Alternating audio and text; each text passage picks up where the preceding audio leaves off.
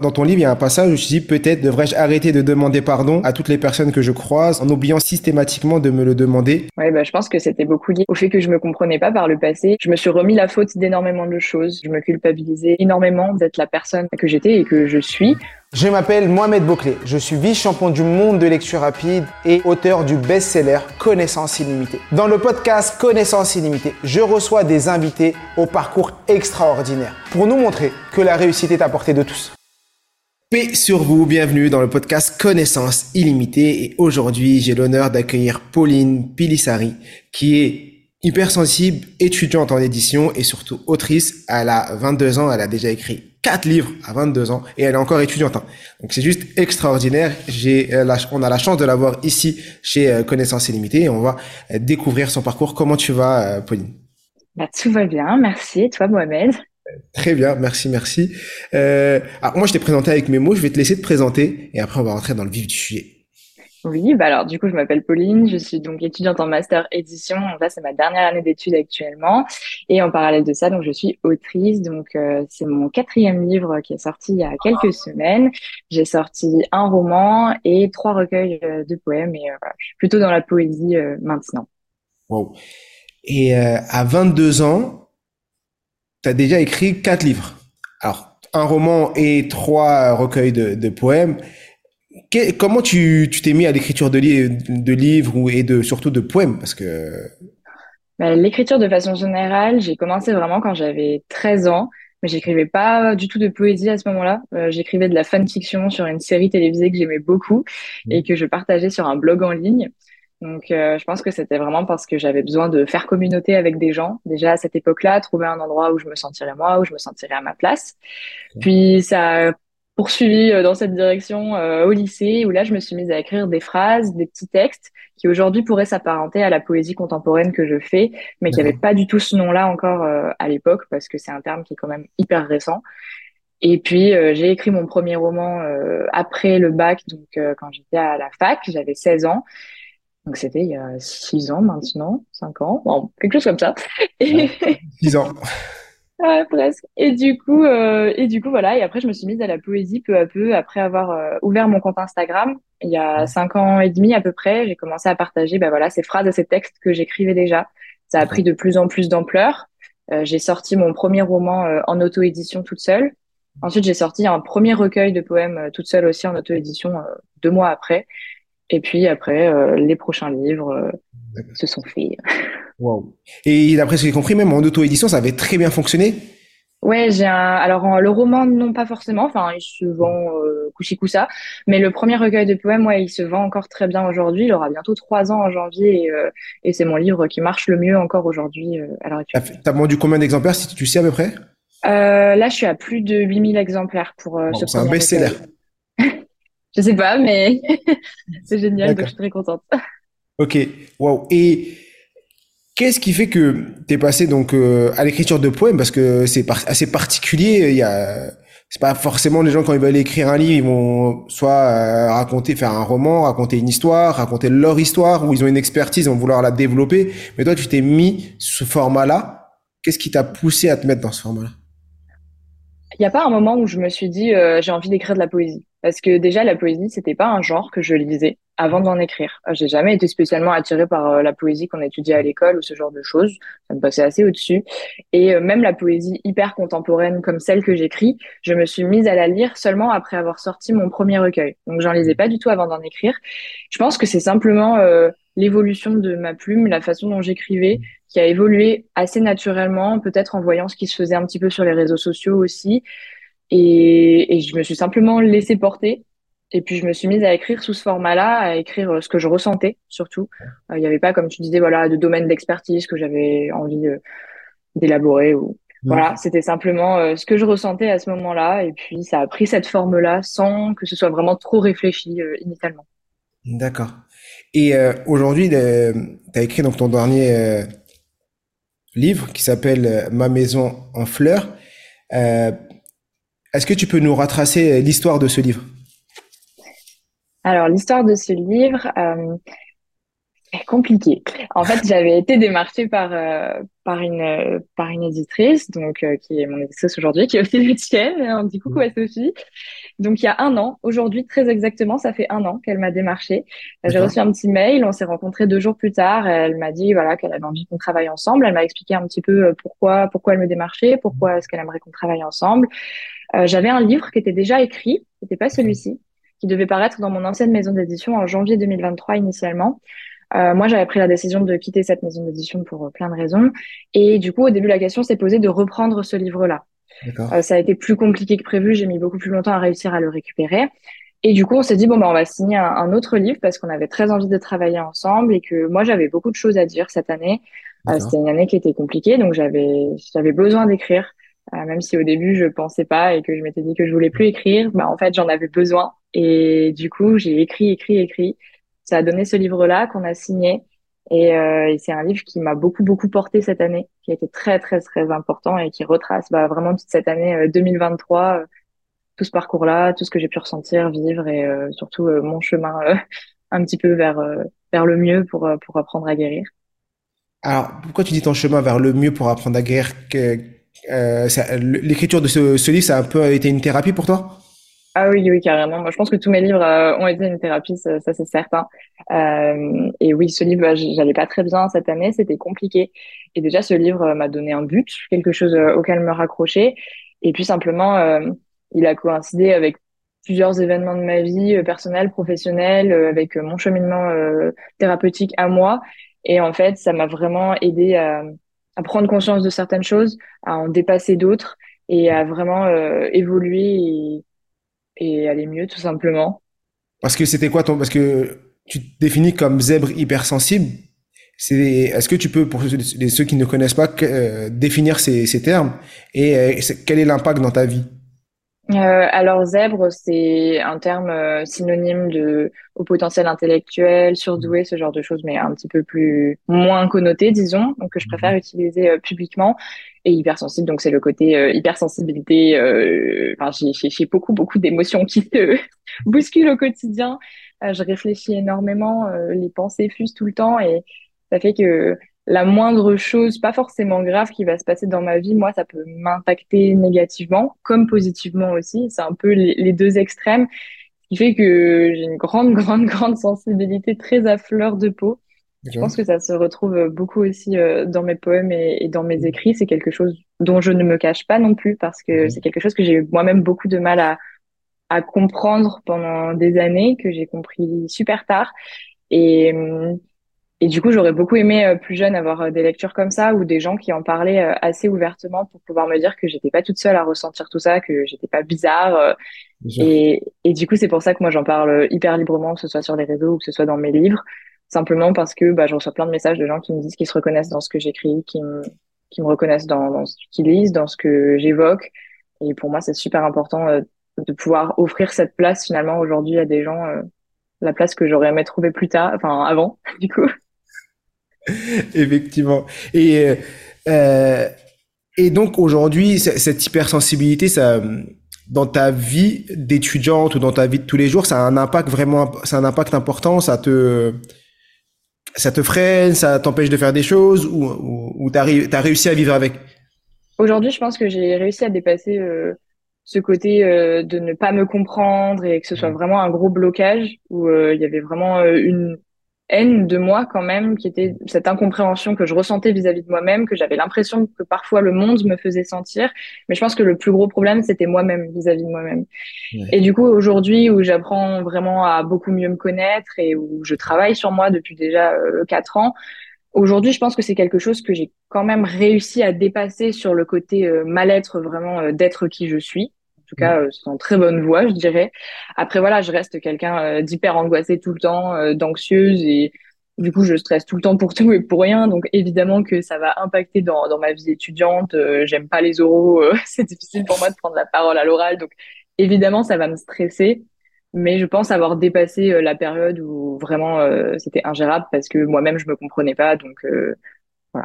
Parce qu'en plus, dans, ton livre, il y a un passage où je dis peut-être devrais-je arrêter de demander pardon à toutes les personnes que je croise en oubliant systématiquement de me le demander à moi-même, mon pardon, est peut-être la seule, euh, le seul que je devrais réellement quémander. Si tu peux nous parler de, cette notion du pardon et ce pardon que tu dois te demander à toi-même?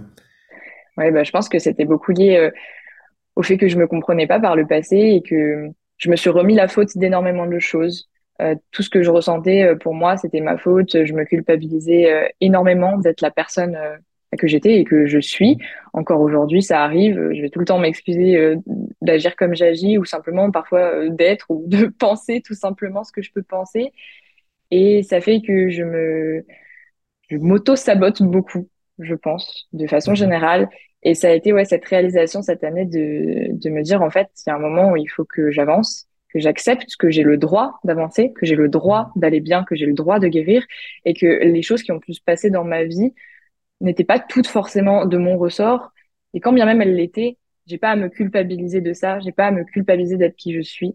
Je pense que je me suis fait beaucoup de mal toute seule à ruminer est-ce que tu as un exemple de moment où tu as culpabilisé d'être qui tu es à, un moment précis ou un acte ou quelque chose pour que qui a fait que tu as culpabilisé Exemple, moi, je sais, dans mon cas de figure, euh, le fait d'avoir, euh, quand on devait mettre en sec pas et le fait d'avoir redoublé à plusieurs reprises, j'ai culpabilisé en me disant que c'était de ma faute, que le problème venait de moi. Et pendant longtemps, j'ai cru que j'étais bête. Et donc, c'est ça, euh, ça, a été aussi après, plus tard, un, un moteur. Mais des fois, est-ce que toi, tu as un moment comme ça, tu dis, ah là, j'ai culpabilisé d'avoir fait, dit ou été, alors que cette personne ou fait cette chose, alors que j'aurais pas dû? Bah, je vais avoir un, événement précis cette année, mais, mais qui est lié au professionnel, donc c'est peut-être pas forcément le meilleur exemple. Mais c'est vrai que dans la vie quotidienne, je dirais pas que j'ai un moment précis, c'est plutôt un état de pensée euh, très global, de, de tout le temps euh, m'excuser, de tout le temps me dire, bah, là, je suis trop euh, où là je suis pas assez, mais souvent euh, je, je, je, suis trop, j'ai trop d'émotions. Euh, mes parents me disent, euh, je sais pas, que je pleure trop. mes frères et sœurs vont me dire que je parle trop, ou alors au contraire, on va me dire que je ne parle pas assez. Et, mmh. et, je vais me culpabiliser tout le temps de me dire, mais là il faut que tu parles, mais là c'est ta faute. Si si là vous vous êtes disputé, c'est parce que t'as pas dit ça, parce que t'as dit ça. Au contraire, ça va être, mmh. c'est plus un état global qu'un moment très précis, je dirais. D'accord. Parce que même dans dans ton livre, tu mets un, dans un moment, tu dis euh, je suis un, euh, je suis une enfant que le monde n'a pas laissé grandir comme tel, et j'ai si peu connu l'insouciance, l'armure si fine. Après, je vais, pas dire tout le passage euh, euh, pour les gens, pour que les gens puissent découvrir. On parlera un peu plus encore après de ton livre, mais en quoi pour pour toi, l'enfant doit, on doit laisser grandir cet enfant et surtout vivre cette insouciance que toi t'as pas eu? Et comment ça se fait que t'as pas eu cette insouciance? Je dirais que que j'avais tellement de choses en tête, j'avais des préoccupations quand j'étais petite. Euh, j'ai un exemple, par exemple, quand j'avais euh, j'avais 10 ans, je voulais être danseuse étoile. Et euh, j'avais cette préoccupation déjà à cet âge-là de me dire, mais euh, si je deviens danseuse, si je fais de la danse ma vie, euh, je pourrais pas avoir d'enfants, ou alors ça va être, je pourrais pas avoir d'enfants, ou alors ça va être plus compliqué alors que j'avais 10 ans, mais moi je rêvais d'être maman. Du coup, je réfléchissais déjà à ce genre de truc et je me souviens de ma prof de danse qui m'avait dit, mais qui était venue parler à ma mère et qui avait dit, mais, mais là, Pauline, elle a des réflexions d'une adulte de 24 ans, elle en a 10. C'est pas du tout à ce moment-là qu'il faut se poser ce genre de questions. Mais par exemple, j'avais tout le temps des questions existentielles euh, sur l'avenir, sur ce genre de choses, alors que euh, bah, c'était pas le moment de penser à ce genre de trucs.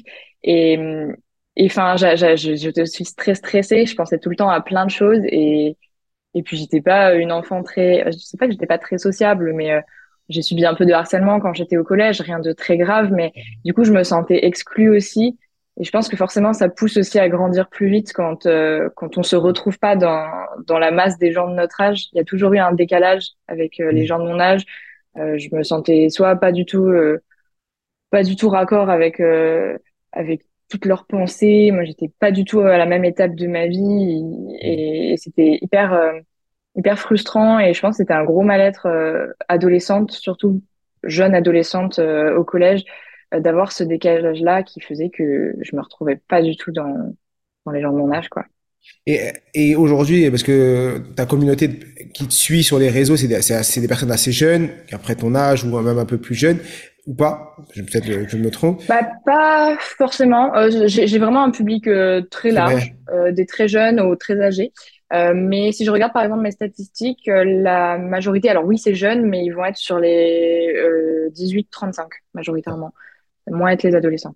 Et est-ce que dans ces personnes-là qui, qui te suivent, tu as des témoignages similaires à ce que toi, tu as vécu? Est-ce que tu te sens isolé et tu te dis, mais en vrai, je suis, je suis la seule à vivre ça ou j'ai été la seule à vivre ça Ou en vrai, le fait d'en avoir parlé, ça a libéré euh, la parole de plein de gens et tu te rends compte qu'il euh, y a plein de gens qui sont dans la même situation que toi.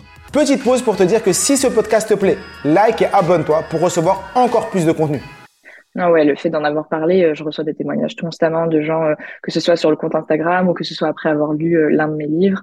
Et, et en fait, moi-même, déjà, ça m'aide à me rendre compte que j'étais pas toute seule à vivre tout ça à l'époque. Et c'est aussi ce que me disent les gens. Alors, à l'époque comme aujourd'hui d'ailleurs, parce que enfin, hypersensible, zèbre, je le reste toute ma vie, donc c'est des préoccupations qui seront toujours là. Et, euh, et non, non, ouais, j'ai pu faire communauté de cette façon-là. Là où avant d'écrire mes livres, avant de les partager, avant d'ouvrir mon compte Instagram, euh, je, je, sentais vraiment un fossé entre euh, le monde et moi parce que dans mon quotidien, j'avais des gens, j'avais des proches, j'avais des amis euh, bah, très proches qui n'étaient pas comme moi et ça posait pas forcément problème, mais vu que je connaissais personne d'autre, euh, je me sentais quand même euh, très seule et j'avais l'impression que du coup c'était moi le problème ou que j'étais un problème et que j'avais ce truc, cette différence, c'était insurmontable à mes yeux. Et puis en fait, en écrivant et en partageant avec les gens, je me rends compte que bah, je ne suis pas toute seule, que je suis pas la seule à avoir vécu des choses comme ça, que je suis pas la seule à ressentir tout ce que je ressens. Et c'est un gros gros soulagement, ouais. Qu'est-ce que tu dirais à une personne qui pense que c'est lui le problème? Bah déjà que ça ne l'est pas, que si problème il y a, c'est certainement déjà la société, c'est le monde qui est pas forcément adapté à eux et pas l'inverse. Et ça, euh, j'en parle plutôt dans, dans mon livre d'avant où je dis que voilà, c'est moi ce que j'aimerais dire à, à la petite fille que j'étais, c'est que euh, c'était pas moi le problème, c'était pas moi qui étais inadapté au monde, mais c'est le monde qui est pas pas encore adapté aux, aux personnes euh, comme moi, aux personnes hypersensibles ou à toutes les personnes à un profil neuroatypique ou mmh ou une personne différente, quelle qu'elle soit, et de pas se culpabiliser que c'est pas sa faute et qu'il est tout à fait normal dans sa différence, mais qu'il n'est pas tout seul. Et aujourd'hui, tu penses qu'il faudrait qu'on en parle plus, qu'on mette plus ça en avant, que ce soit à l'école ou ailleurs? Qu'est-ce que tu t'aurais aimé voir dans la société et qui aurait pu t'aider à, à, changer ou à évoluer ou à mieux vivre ce que tu as vécu? Bah, Déjà, je pense qu'aujourd'hui, dans la société, on en parle plus que en tout cas moi quand j'étais petite ou toi quand tu étais enfant ou les générations encore avant, on en parle plus, que ce soit euh, sur les réseaux sociaux, que ce soit euh, à la télé, même à l'école, je pense qu'on en parle plus. Il y a plus d'adaptation. J'ai fait une partie de mes études dans l'enseignement et il y a des adaptations de façon théorique. On nous l'enseigne. Après, en pratique, c'est beaucoup plus compliqué à, mettre en œuvre.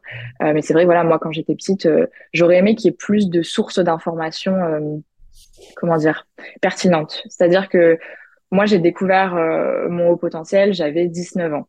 Donc c'est très tard pour découvrir ce genre de choses et pourtant il y en a qui le découvrent à 50, 60 ans, alors euh, on pense à eux, mais ça reste assez tard. Le mieux c'est de le découvrir euh, dans l'enfance, quand en tout cas ça pose problème, pose question et qu'on sent que ça pourrait faire du bien à l'enfant. Moi ça n'avait pas été fait parce que c'était pas forcément encore systématique de faire passer des, des, des, des, tests de QI à des enfants. Puis j'avais de très bonnes notes à l'école, donc j'étais pas une élève qui posait problème. Ce qui fait que je pense que ça passait beaucoup plus inaperçu qu'un enfant qui aurait été en décrochage ou ce genre de choses, comme ça peut être le cas. Et les seules représentations qu'on pouvait avoir de cette particularité, en tout cas du haut potentiel des enfants surdoués, que moi j'ai pu voir à la télé, en tout cas quand j'étais enfant, c'était ce côté euh, enfant euh, hyper intelligent, euh, hyper calé dans un domaine. Mm. Enfin, c'était très stéréotypé. Ces reportages aujourd'hui, quand on tombe dessus, c'est lourd. Et, en fait, il y avait aucune représentation d'un enfant lambda qui n'a pas forcément de problème à l'école ou qui va avoir des difficultés comme tout le monde. Moi, je n'étais pas forcément bonne en sciences euh, au lycée. Euh, j'ai pas validé euh, mon lycée mention très bien ou ce genre de. Enfin, j'étais une enfant lambda. J'avais des bonnes notes, je posais pas de soucis, oui. Mais du coup, en fait, toute cette part-là des personnalités plus qui se fondent dans la masse, on n'avait pas de représentation. Et en fait, moi, tout ce qui se passait où je me sentais différente, c'était dans ma tête. Factuellement, ça se voyait pas. Et du coup, le fait que ce soit dans ma tête et qu'il n'y ait pas de représentation de tout ça, que ce soit à la télé, sur les réseaux sociaux, on n'en parlait pas encore. Bon, il n'y avait pas les réseaux sociaux comme aujourd'hui non plus. Que ce soit pas démocratisé d'aller voir un psychologue quand on n'est pas malade ou quand on n'a pas ce genre de choses. Et ben en fait, ça fait que ça t'alimente le truc dans ta tête de ben en fait c'est dans ma tête, c'est uniquement dans ma tête, c'est moi le problème, c'est c'est moi qui ai un souci, mais en fait il y a rien. Enfin et tu vois, tu alimentes ce truc de dire que c'est ta faute, que c'est toi le problème. alors que factuellement, pas du tout. Et aujourd'hui, le fait de libérer la parole, d'en parler beaucoup plus librement sur les réseaux sociaux, qu'il y ait des reportages de plus en plus élaborés et juste sortent là-dessus, qui montrent les différents profils, il y a beaucoup de livres aussi qui sortent là-dessus, et bien en fait, ça légitime toutes les personnes qui ont ressenti ce que moi j'ai pu ressentir, la façon dont moi j'ai pu vivre tout ça plus jeune et puis en grandissant. Et, aujourd'hui, ouais, aujourd'hui on en parle plus, mais je pense que c'est important de continuer dans ce sens-là et que c'est pas acquis, pas acquis du tout, et qu'il faut continuer, que ce soit à l'école euh, et partout. Très, bah oui, je pense qu'il y a plein de personnes qui sont, euh, qui ont besoin, euh, qui ont besoin de paroles comme ça parce qu'ils ne s'en rendent même pas compte. Ils se rendent même pas compte qu'ils sont différents et qu'ils ont besoin euh, que leur différence, en vrai, c'est une force. Et qu'aujourd'hui, est-ce que pour toi, ta différence, c'est une force? Oui, aujourd'hui, oui, tout à fait. Bah, aujourd'hui, si, si j'étais pas comme je suis, j'écrirais pas les livres que j'écris. Euh, je serais pas la personne que je suis et pour laquelle les gens me remercient d'être. Et, euh, et ça, c'est hyper fort pour moi parce que toute ma vie, euh, moi, je me suis détestée d'être qui je suis. Et aujourd'hui, je reçois des tas de messages euh, qui me remercient d'être la personne que je suis. Et c'est assez fou de vivre déjà ce renversement et de se dire qu'à notre toute petite échelle, on peut changer un petit peu les choses. J'ai pas vocation à changer le monde, mais je me dis que quand il y a rien qu'une personne qui me dit ton livre m'a fait du bien, ton livre m'a sauvé, ton livre a posé les mots là où j'arrivais pas à les poser, là où j'arrivais pas à me comprendre, je me dis que j'ai tout gagné dans ma vie, quoi. Super. Et là, le dernier livre, euh, tu as, retracé un peu euh, comment tu t'es mis à écrire. Donc, du moins, euh, Sophie qui est venue vers toi et qui t'a proposé l'écriture d'un livre, et donc tu t'es mis à l'écrire. Le livre, il est décomposé en quatre chapitres. Incendie, errance, aux fondations et, floraison. Pourquoi ouais, Quel a été le, processus d'écriture? C'est plus là où je veux qu'on s'arrête. Comment tu t'es fait mis à écrire ce livre, le processus et pourquoi ces quatre parties? Ça a été quoi? C'est quoi ces quatre parties pour toi? Déjà, les quatre parties, c'est vraiment euh, le cheminement. J'aime bien euh, mettre dans chacun de, de, de, mes recueils de poèmes avoir un, sommaire qui qui donne une évolution pour le lecteur. Et donc là, c'est vraiment aller voilà du, du, sombre à la lumière. Ça va du, moment le plus compliqué où notre maison, donc nous-mêmes, euh, brûle et on a l'impression qu'on va jamais s'en sortir et qu'on est juste coincé dans notre incendie, on ne sait pas quoi en faire à ce moment d'errance où on avance, mais on est perdu, on n'a plus de repères, on ne sait pas comment faire pour avancer, on a envie d'y aller, mais on ne sait pas comment faire et c'est encore tellement compliqué. À ce moment où on pose les premières pierres de cette nouvelle maison, on essaye de, de reposer euh, des jalons, de construire, reconstruire sur euh, l'incendie et mmh. commencer à avancer euh, jusqu'à ce moment de floraison qui est en lien avec le poème qui est en quatrième de couverture, qui est le poème dont est tiré mmh le titre avec une nouvelle fleur sur le toit pour chaque douleur que je guéris. Et du coup, floraison, voilà, c'est on a rebâti notre maison. Elle est peut-être encore un peu brinque mais elle a le mérite d'être là et plus solide qu'avant. Et puis maintenant, c'est faire pousser des fleurs et puis accepter d'avancer, accepter qu'on a le droit aussi d'avancer et le droit d'aller bien. Euh, par rapport au processus d'écriture, moi j'écris. En fait, je commence toujours à écrire par-ci par-là. Il n'y a pas forcément volonté de faire un livre au début. Même ce livre-là, au début, c'est des poèmes que j'ai écrits euh, à partir de décembre parce que j'en avais besoin. Euh, pas forcément parce que j'en avais envie. C'était juste parce que j'avais besoin d'écrire à ce moment-là. Donc, euh, je suis dans le chose que tu vivais, que tu as retranscrit sous forme de poème. Ouais, ouais, c'est ça. Enfin, ce que je ressentais surtout. Euh, par exemple, le tout premier poème du livre, il me semble que c'est le tout premier poème que j'ai écrit. Ils sont pas par ordre d'écriture dans le livre, mais le tout premier dans le livre, c'est le tout premier que j'ai écrit et c'était en décembre, et ça, par exemple, tu vois, je me souviens, c'était un soir, j'allais pas bien, etc. Mm. Et en fait, juste les mots sont venus. Du coup, je les ai écrits. Il y avait aucune euh, vocation à en faire un livre à ce moment-là. Ça, ça a duré quelques mois, quelques semaines, euh, où pour le moment j'étais juste dans un processus d'écrire parce que j'avais besoin d'écrire. Donc c'était vraiment parti par là. J'écris dans les notes de mon téléphone. Et en fait, c'est après, plus tard, une fois que j'ai euh, une quantité que je juge suffisante, une fois que je considère que j'ai de la matière qui se regroupe dans un sens euh, plus ou moins logique, où je me dis ok, bon bah là je vais écrire un document Word et puis je vais voir ce que je peux faire de tout ça. Et puis là, je commence un petit peu à jouer avec tous mes poèmes, à les les mettre dans un sauce, dans l'autre, à élaborer un sommaire et, puis à continuer d'écrire. Et voilà, le processus d'écriture, en fait, c'est surtout écrire euh, ce que je ressens au moment où je le ressens, ou parfois après coup, ressent, enfin, écrire ce que j'ai besoin d'écrire. Et ensuite, j'en fais un livre. D'accord. Donc là, une personne qui lit euh, ton livre, Ma maison en fleurs, en vrai, elle vit ce que tu as vécu pendant un an. Elle revit. Ouais, je pense que c'est à peu près ça. D'accord. Ok. Parce que euh, au tout début, après il y a des passages qui sont très poignants. J'en ai donné un ou deux. J'ai pas envie de trop spoiler parce qu'il y a des passages qu'on lit, on dit ah ouais, euh, ça, ça donne à la réflexion et, euh, et à méditation et, et, c'est très puissant. Mais surtout au début, ton livre, tu mets tout simplement à tous ceux qui ont vu l'incendie de si près, qui n'ont ont cru ne jamais pouvoir s'en relever. Euh, et euh, ouais, c'est bizarre. Euh, un peu ma question est un peu bizarre. En te voyant comme ça, je me dis mais comment une une, une fille de 22 ans euh, euh, joyeuse comme tu es et autre a pu être aussi près de l'incendie? Parce que as, tu te mets cette métaphore de l'incendie, mais l'incendie ça peut être plein de choses. Je me Qu'est-ce que voulait dire cette phrase quand tu l'as écrit pourtant bah, C'est un livre qui parle énormément de santé mentale, mmh. qui parle de dépression, qui parle d'anxiété, qui parle de tout ça. Et du coup, bah déjà pour moi, l'incendie, c'est vraiment ce moment où, où, on est au plus bas et où ça va pas du tout. Et, et du coup, c'était vraiment voilà adresser ce livre à ceux qui ont ressenti tout ça, à ceux mmh. qui peut-être le ressentent ou le vivent encore aujourd'hui. Et je sais qu'il y a beaucoup de gens qui le lisent, euh, qui soit sont encore encore dedans, soit commencent à s'en sortir. Certains aussi qui savent de quoi parle le livre et, et m'ont confié préférer attendre avant de le lire. Et euh.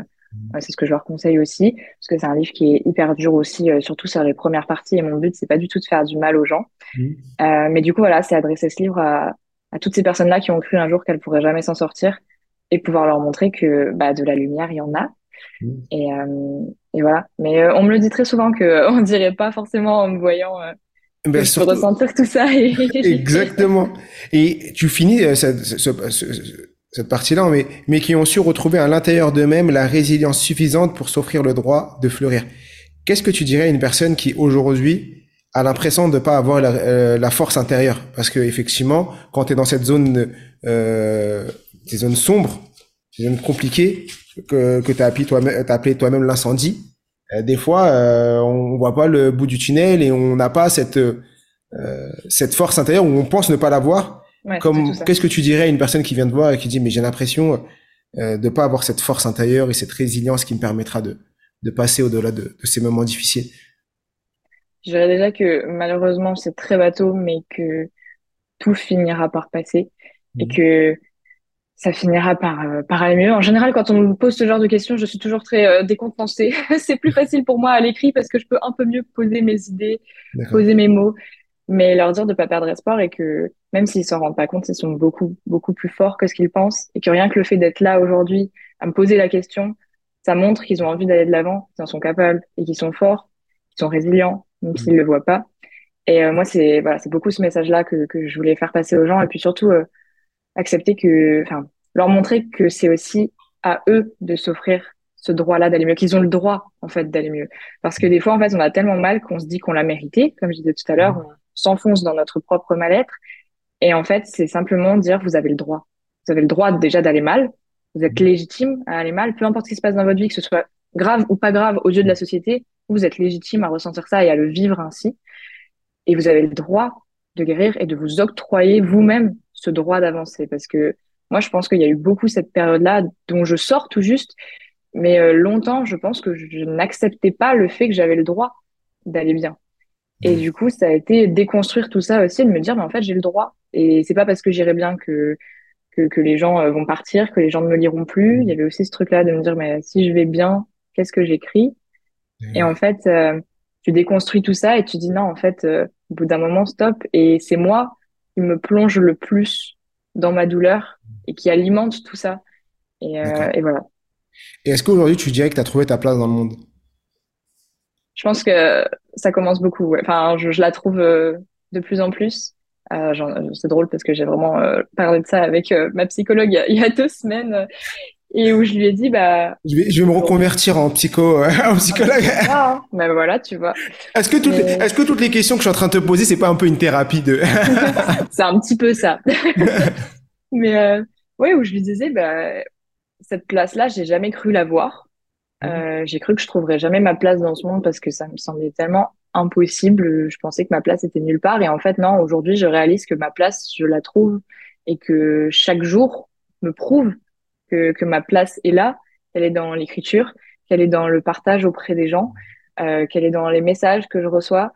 Et, euh, et ça, c'est fou parce que, euh, comme je disais tout à l'heure, moi, j'ai passé ma vie à détester la personne que je suis et à m'en vouloir d'être moi. Et aujourd'hui, les gens me remercient d'être moi et, euh, et d'écrire ce que j'écris. Et, et c'est fou. Et même moi, je me. C'est surtout fou de se dire qu'à 22 ans, euh, parce qu'à 22 ans, on est encore très jeune et surtout qu'on est ado et autres, parce que tu as vécu ça surtout pendant l'adolescence et toutes ces phases-là, de se vouloir, euh, se vouloir, sans vouloir d'être qui on est, alors que c'est le moment de la vie où on doit le plus entre guillemets kiffer, prendre du plaisir, sortir, euh, être avec ses amis, être dans l'insouciance, euh, parce que avant d'arriver dans la entre guillemets la vraie vie, euh, comme je dirais, après il y a pas d'âge, mais c'est incroyable de se dire de qu'on peut vivre ça et surtout le fait que tu en parles, euh, il y a parce que si tu toi tu le vis, il y a des centaines et des milliers de personnes qui le vivent et qui ont dû le vivre et qui euh, ont dû passer sur cette phase de cette incompréhension de se dire mais en vrai je suis pas normal, je suis pas, je suis bizarre et euh, j'ose pas en parler. Et, et donc le fait d'en parler aujourd'hui, ça permet de, à des personnes de prendre conscience que euh, ils peuvent, c'est normal, ça arrive et ils peuvent euh, s'en sortir. Mm. Je pense qu'on a encore tellement tendance, euh, je pense que c'est la société, hein, mais à justement se dire voilà les adolescents ils ont rien vécu, donc c'est rien du tout, c'est qu'une passe, ça va passer, ils vont mal mais c'est rien, alors qu'en fait il y a des tas et des tas et des tas d'enfants, d'adolescents, de jeunes adultes qui, qui, sont au bord du gouffre et qui ne vont pas bien et qui n'en parlent pas. Alors, il y a plein de raisons au fait de ne pas parler et chacun a les siennes. Mais, euh, mais peut-être qu'on ne parle pas parce que déjà, on a l'impression qu'on ne sera pas écouté en face et que justement, on va venir illégitimer euh, tout ce qu'on ressent parce qu'on est jeune et parce que euh, c'est le moment où on devrait kiffer alors que bah, nous, on est juste au fond du trou. Mmh. Et, et en fait, bon, c'est plus compliqué que ça. Et ouais, non, du coup, c'est pour ça aussi que je suis contente que, que mes livres euh, atterrissent dans les mains de, de, de jeunes adultes, d'adolescents aussi, et parce que leurs retours euh, sont peut-être les plus touchants aussi. Super. Euh, on arrive euh, sur la fin de, de cet échange euh, qui était très poignant et très très intéressant. Est-ce qu'il y a un sujet que tu aurais aimé aborder, dire ou partager qu'on n'a pas encore eu l'occasion de d'aborder ou pas? Je pense qu'on a balayé le gros de ce qui pourrait me, dire, me venir là tout de suite. Ok. Il y a une question que je pose toujours à, mes invités dans cette émission. Euh, ce qui est fou, c'est que cette question, je la pose et toi, tu, tu, tu y as répondu dans le livre. Ah. je, je, pose toujours cette question à la fin et tu, as, tu as une page entière sur, sur ce sujet-là. C'est la question, c'est si tu pouvais t'adresser à l'enfant que tu étais, si tu pouvais t'adresser, euh, souvent j'ai des personnes qui ont plus, euh, plus de 30 ans, donc qui ont 30, 40, 50, et je leur dis si tu pouvais t'adresser à l'ado. Alors si je te dis ça, toi, l'ado, c'était il y a, il y a 3 ans, il y a 4 ans. donc euh, on va dire à l'enfant que tu étais. On en a parlé un peu tout à l'heure aussi, mais si tu pouvais t'adresser à l'enfant que tu étais, et euh, si tu avais un conseil à lui donner, quelque chose à lui dire, euh, qu'est-ce que tu lui dirais Je dirais que déjà tout va bien, que, que tout va bien, que c'est pas sa faute, qu'elle n'est pas étrange et que euh, tout ce qu'elle ressent en elle, c'est tellement beau et qu'un jour, cette différence-là lui permettra de faire euh, bah, de belles choses, de grandes choses, même si elle s'en rend pas compte aujourd'hui. Et, euh, et je lui dirais de, de, de continuer d'y croire, mmh. d'y croire et, et de se rappeler que qu'elle a sa place. Et dans le livre, tu dis, tu es une belle personne, tu mérites que l'on t'aime pour ce que tu es. Ne pense jamais que tu as besoin de changer. Tu n'en veux, ne t'en veux pas d'être qui tu es. Tu es assez. Tu es légitime. Tu as de la valeur. Ta voix compte. Ta sensibilité est merveilleuse. Tu n'es pas un monstre. Tu es tellement de force et de résilience en toi. Non, plutôt, tu as tellement de force et de résilience en toi. Un jour, tu feras de belles choses. Je suis fier de toi. Je t'aime. C'est juste incroyable. On, finira sur ces, belles paroles et ce passage que tu as donné dans le livre. Bien sûr, euh, je vous invite tous à vous procurer son livre Ma maison en fleurs qui est aux éditions Robert Laffont. Vous trouverez ce livre dans toutes les librairies euh, de France euh, et en ligne également à Fnac, Amazon et, tout le reste. Donc euh, je vous invite vraiment à vous le procurer. On mettra les réseaux euh, de Pauline sous euh, la vidéo et également un peu partout pour que vous puissiez aller lui écrire, lui donner de la force et bien sûr soutenir son travail. Encore merci d'avoir accepté cette invitation et de nous avoir partagé ton hypersensibilité et, et, ton parcours juste extraordinaire. Encore merci. Merci à toi de m'avoir reçu. Merci.